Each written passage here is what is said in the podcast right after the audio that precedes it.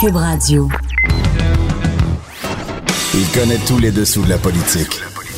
L'économie, la santé, le transport. Antoine Robitaille. Là-haut sur la colline. Cube Radio. Bon mardi à tous. Aujourd'hui à l'émission, il y aura Marguerite Delille, qui a été députée libérale de Jean Talon pendant 13 ans. Députée libérale avant, ça allait de soi. Depuis hier, ça ne va plus de soi. Ensuite, il y aura la péquiste Véronique Yvon qui nous parlera de l'injustice pour les parents adoptants dans les règles des congés parentaux.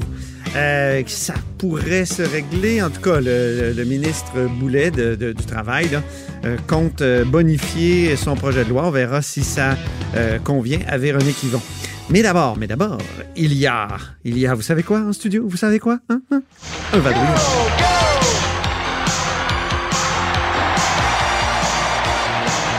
Et Eh oui, et oui, vous aurez reconnu euh, la chanson de Marc-André Gagnon, pas Marc Gagnon, mais Marc-André Gagnon, il est ici. C'est évidemment le correspondant parlementaire du Journal de Québec, Journal de Montréal, qui, euh, c'est bonjour, Bien le bonjour. qui s'est promené beaucoup dans les couloirs ce matin, et c'est la la réaction ce matin, évidemment, à l'élection partielle dans Jean Talon. C'est un coup de tonnerre, ça.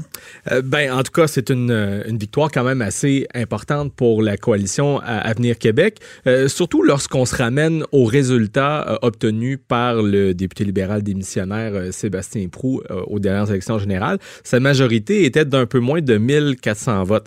Or, dans ce cas-ci, là, c'est une majorité qui est pas mal plus importante, à plus de 4200 voix euh, pour la, La- caquiste, la la CAQ, caquiste, euh, Joël Boutin. Boutin a gagné 15 de, de, Oui. de voix. Oui, 15 C'est C'est Et, euh, effectivement, donc dans les corridors ce matin, ben, on est allé euh, aux, aux réactions et même le co-porte-parole de Québec solidaire, Gabriel Nadeau-Dubois, reconnaît que à 43% des votes exprimés, là, c'est une victoire nette. Et là, je le cite, c'est une victoire nette. Mais il considère quand même Parce que Québec solidaire avait dit on, on a des chances, ça va bien aller. euh, Ben oui. on, on met le paquet. Euh, Il y a même une députée qui a raté un conseil, euh, un congrès pour, pour, faire campagne. C'est Catherine Dorion. Euh, Exact, qui a fait euh, beaucoup réagir. Et là-dessus, donc les journalistes questionnaient Manon Massé et Gabriel Nadeau-Dubois lors d'une mêlée de presse. Et tous les, les- tous, les deux, donc les, les deux co-porte-parole de Québec solidaire ont reconnu que les frasques de Catherine Dorion ont peut-être pu avoir une incidence sur leurs résultats décevants euh, dans Jean Talon. Euh, D'une part, il y a Gabriel Nadeau-Dubois qui a reconnu que oui, l'habillement de Catherine Dorion, c'est un enjeu qui polarise.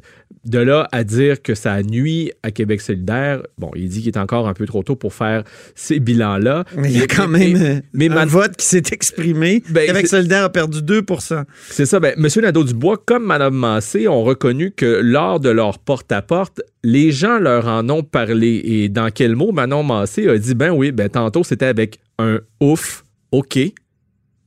Oh. Mais à d'autres occasions, les gens euh, lui parlaient aussi de la sortie qu'elle a effectuée. Mais là, on était vraiment en fin de campagne pour la protection du patrimoine bâti euh, dans. Ça, elle nous a dit que ça a été euh, Positif. apprécié. J'ai Ouais, même écrit une chronique, moi, qui s'intitulait Bravo Catherine Dorion. Tout à fait. Tout le monde pensait que j'étais ironique, mais Et, et Gabriel Nadeau-Dubois, lui aussi, dit ben oui, euh, on, entend, on en a entendu parler des deux côtés, donc de Catherine Dorion, parfois négativement, mais aussi positivement et à peu près dans des proportions euh, similaires. Alors, c'est une analyse qui, je crois, euh, euh, en dit long.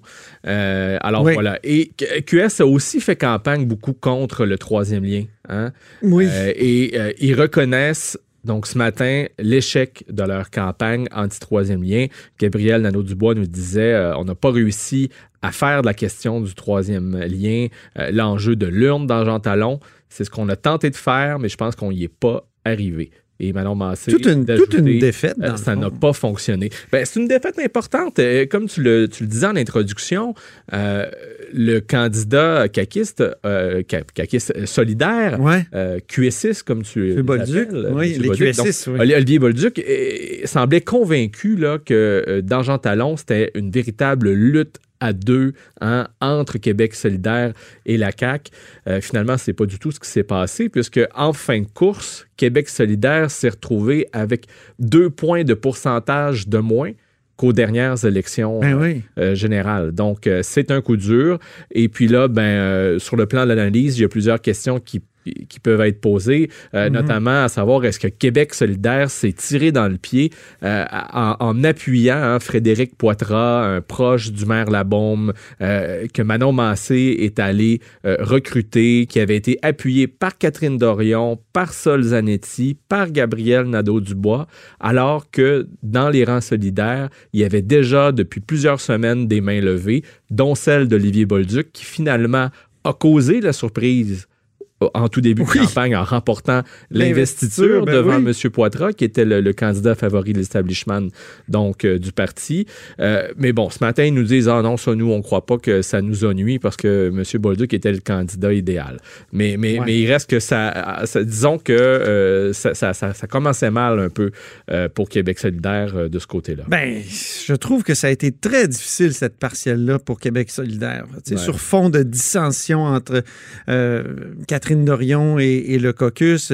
manquer un congrès, là, mhm. on a beau nous dire que c'était pour faire campagne, on a de la misère à y croire. Ben moi, j'y étais à ce congrès-là oui, Solidaire. Et pendant deux jours, on a plus parlé de l'absence de Catherine Dorion. Ben oui. Ou en tout cas, l'absence de Catherine Dorion a fait plus parler et fait réagir que le contenu même du congrès de Québec solidaire où il était question beaucoup euh, d'indépendance, euh, de défense éventuelle de l'armée dans un éventuel euh, Québec souverain et tout ça. le nom de Catherine Dorion était sur toutes les lèvres. Mais par contre, ce qu'il faut leur donner, c'est qu'ils ont travaillé fort, visiblement, les solidaires dans Jean Talon lors de cette élection partielle. Et ça à tout le moins probablement paru hein, dans la première partie de la soirée du, dépouillement du vote hier parce que ils ont vraiment chauffé. Mais c'est quand euh, les, bureaux de vote par anticipation ont été ouverts, les boîtes de bureaux de vote par anticipation, le BVA comme on dit dans le jargon, c'est-à-dire les gens qui avaient voté avant la date d'hier.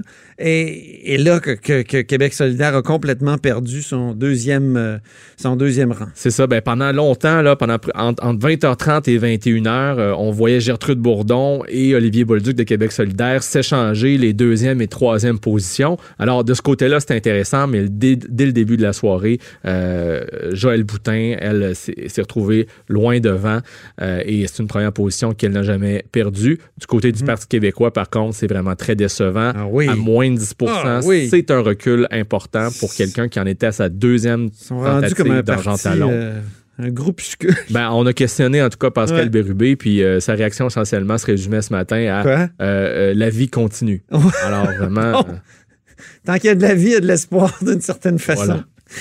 Ben, merci beaucoup, Marc-André Gagnon, correspondant parlementaire, Journal de Québec, Journal de Montréal, et on se laisse avec ta super chanson. Yes.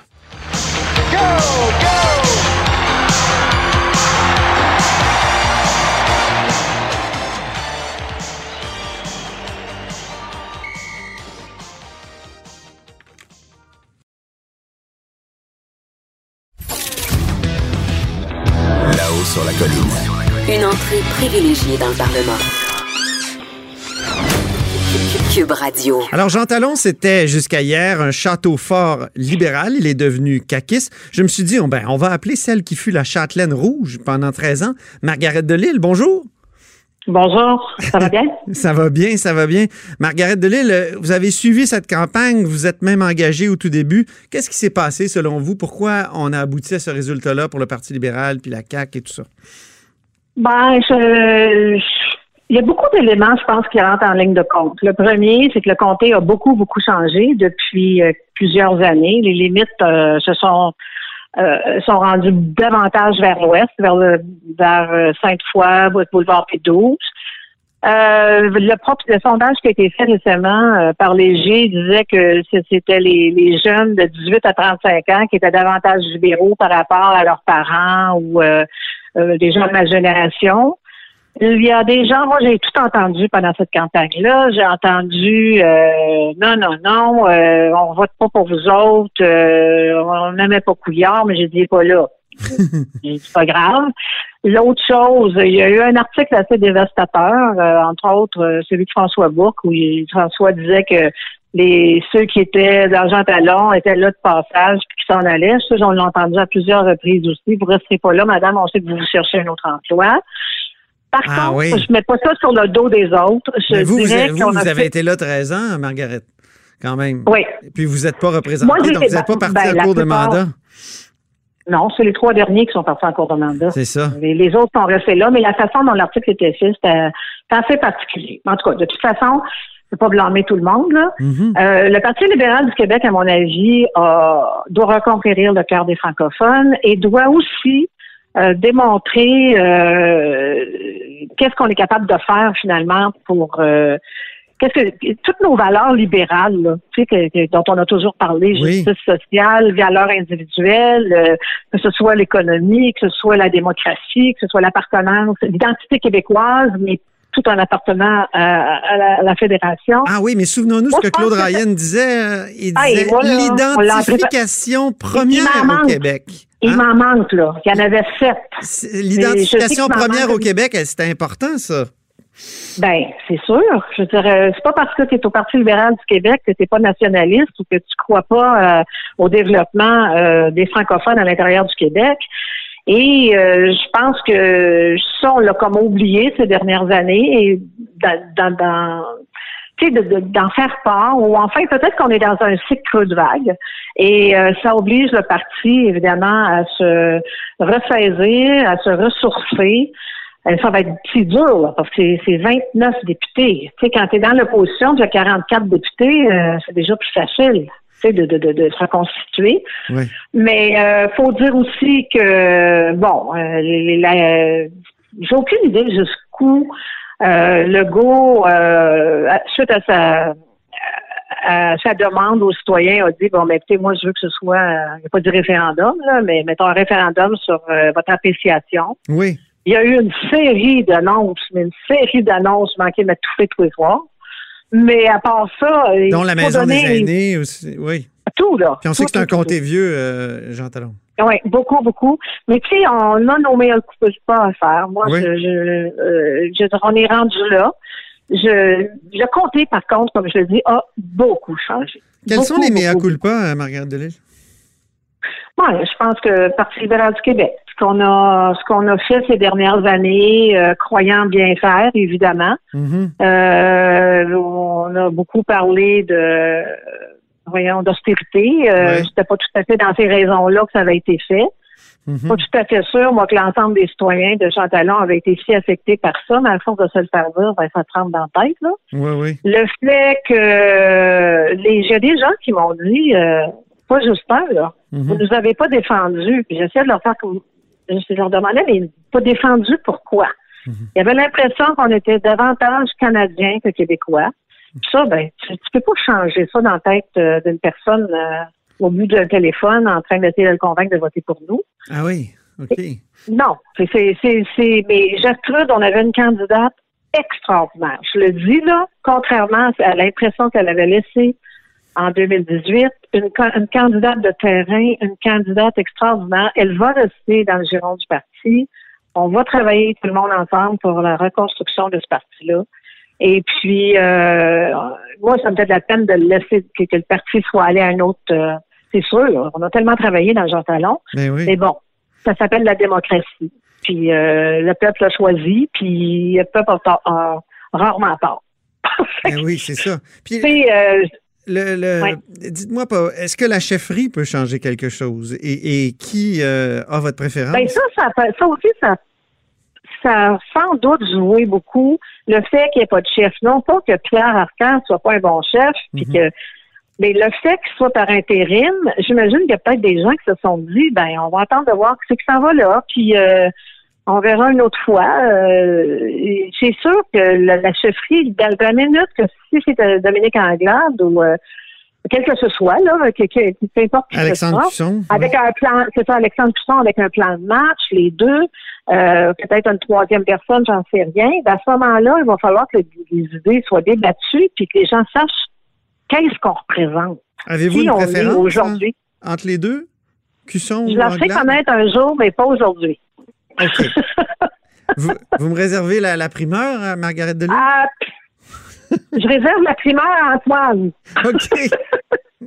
Peut-être, mais euh, on a du chemin à faire, puis euh, il faut reconquérir ces, ces, ces- toutes, toutes les personnes. Je ne dis pas parce que des gens vont voter quatre qui vont nécessairement nous revenir, mais ça ne veut pas dire non plus que des caquistes qui n'ont jamais voté libéral voteront pas libéral une prochaine fois. Ouais. Donc, il faut travailler très fort, puis ça, c'est le mandat qu'on se donne. Le troisième lien, est-ce que ça a été un, un facteur Non. dans cette élection-là? Est-ce que Ah, les gens donc. euh, vous en ont parlé? Pas du tout. Non? Le troisième lien, on, on est, en fait, on est, je veux dire, le trafic passe par le boulevard Laurier ou, mettons, par le boulevard Champlain quand ça traverse les ponts, ou c'est l'inverse pour retourner sur la rive sud. Mais à part, euh, à part, non, non, non. Au contraire, euh, il y a des gens qui trouvaient que ça coûtait très cher, très cher. OK. Pour- Donc, ça a peut-être même coûté, changer, des, ça a ça même coûté pas- des votes à la CAQ. Je sais pas. Ben, Ils Ok. en ont déjà assez, là. Bon. Ben, merci beaucoup. Puis je rappelle qu'on parle de Château-Fort, mais c'est un peu excessif dans votre cas, Marguerite Delille. Vous avez gagné en 94 avec 25 voix, puis réélu Ah. difficilement en 98 avec 157 voix. hein. Donc, ça n'a jamais Ouais, été fait- facile à part en 2003. Oui, mais rappelez-vous que c'était euh, les années où le PQ a pris le pouvoir. Oui.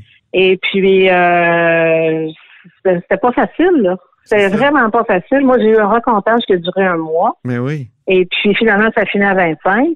157, c'était mieux que 25, mais c'était pas beaucoup non plus. c'est ça. Par contre, Oui. par contre, on, a beau faire des blagues puis dire que ça prend seulement un vo- une, voix de plus, mais ça en prend un petit peu plus que ça. là. Oui. Merci Fait que- beaucoup, Marguerite Delille. C'est très fait gentil de nous avoir accordé cette entrevue. Au revoir. Au revoir. Bye. Alors, Marguerite Delille est cette ancienne députée de Jean Talon, députée libérale pendant 13 ans, de 94 à 2007. Vous êtes à l'écoute de là-haut sur la colline.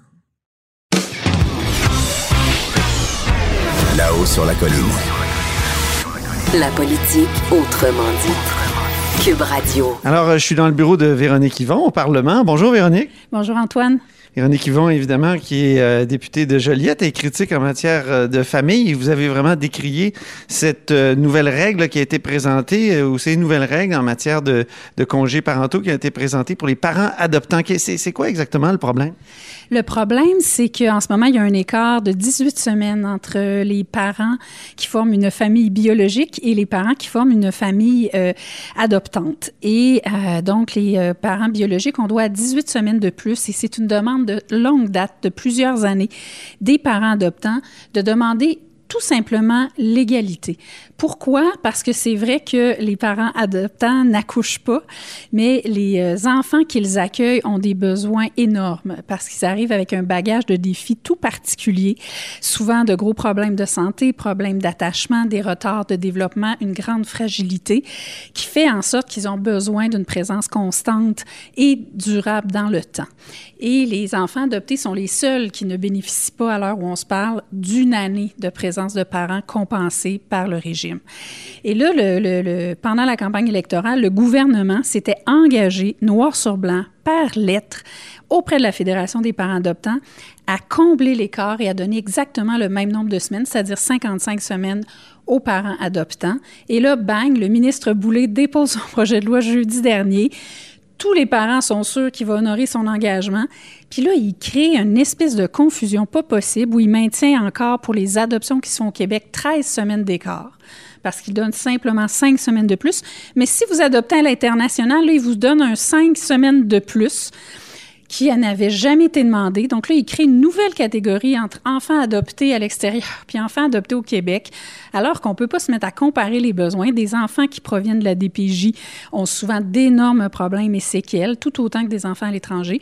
Donc nous, on demande avec les parents adoptants tout simplement l'égalité, le même nombre de semaines, le respect intégral de la promesse. Là, on est quelques, min- quelques minutes avant la période de questions, puis on est dans la confusion, d'après ce que vous me disiez Oui. tout à l'heure euh, en en coulisses. Donc, quoi, il est, il est 1h46 exactement. Puis, le- il y a eu des points de presse, mais il y a eu des promesses aussi de, de corriger le- l'erreur, alors, pas, ou, la, ou la, la disparité. Et où est-ce qu'on en est à ce moment-ci, puis qu'est-ce que vous espérez? Ben, on est dans la confusion parce qu'en fait, le ministre euh, a tenu une rencontre avec les parents adoptants à la suite de notre point de presse de ce matin.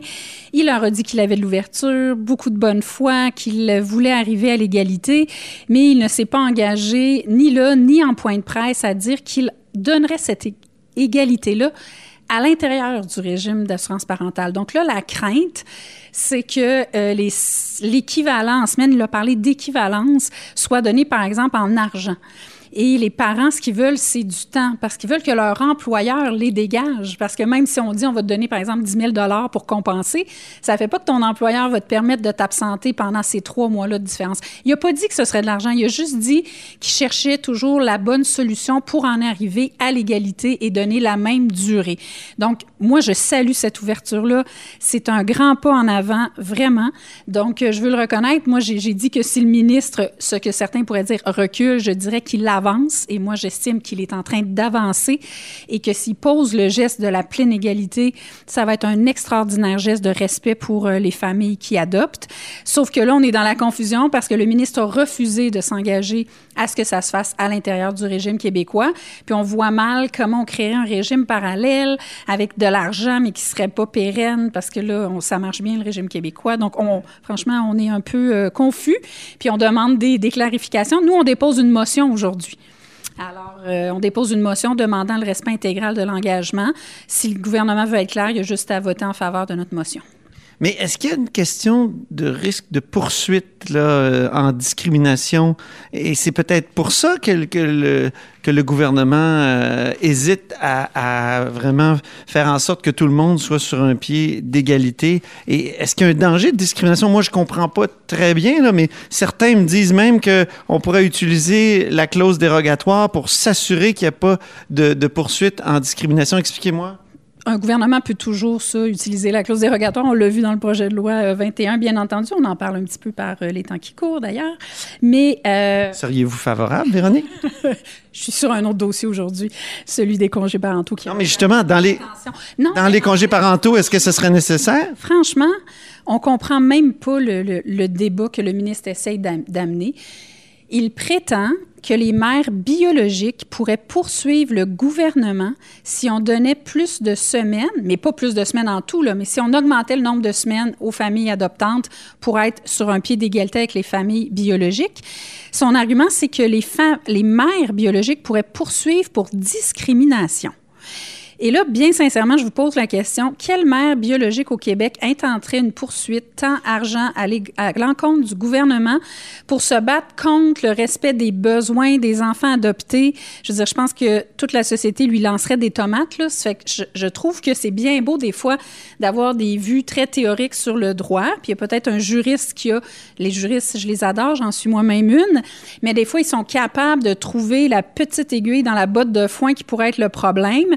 Et là, je pense que le ministre, quand il a amené cet argument-là, vraiment, il a fait fausse route parce que concrètement parlant, ça tient pas la route. Puis quand on regarde le seul jugement dont il se réclame qui pourrait peut-être donner une base de ça, c'était un jugement de la Cour fédérale qui portait sur le régime fédéral, qui n'a rien à voir avec le régime québécois. On a notre propre loi. La loi fédérale, elle est, basée sur l'assurance chômage aucun rapport. Et en plus, c'était une mère adoptante qui demandait le, mère, le congé de maternité d'une mère biologique. Ça n'a aucun rapport. Ici, les parents adoptants ne demandent pas ça. Ils demandent d'avoir un congé équivalent euh, pour pouvoir passer du temps avec leur enfant et le même nombre de semaines. Puis ce matin, j'étais accompagnée de Joanne Lemieux, qui est une experte de la question de l'adoption. Et avec elle, on a mis de l'avant une proposition de Carmen Lavallée, qui est professeure de droit à l'Université de Sherbrooke, qui, elle, dit qu'en ce moment, la discrimination est à l'égard des enfants adoptés et que c'est ça le problème. Et c'est ça qu'il faut régler. Il n'y a pas de risque de l'autre côté. Et elle a dit, si le ministre veut créer une nouvelle, euh, appellation, il pourrait tout à fait appeler ça un congé d'accueil, euh, l'accueil au sein de la famille d'un nouvel enfant qui a des besoins. Et euh, clairement, ce ne serait pas un congé de maternité comme pour la mère biologique. Donc, ça éliminerait, selon ces juristes-là, avec deux collègues, complètement le problème. Est-ce que c'est dans votre motion de cet après-midi en terminant? Pas, en détail, mais on l'a mis au jeu ce matin. On donne toute la, marge de manœuvre au gouvernement, mais on veut qu'il se commette sur la motion. Bon, ben c'est en développement. On va suivre ça. Merci beaucoup, Véronique Yvon. Il connaît tous les dessous de la politique. L'économie, la santé, le transport. Antoine Robitaille. Là-haut sur la colline. Cube Radio.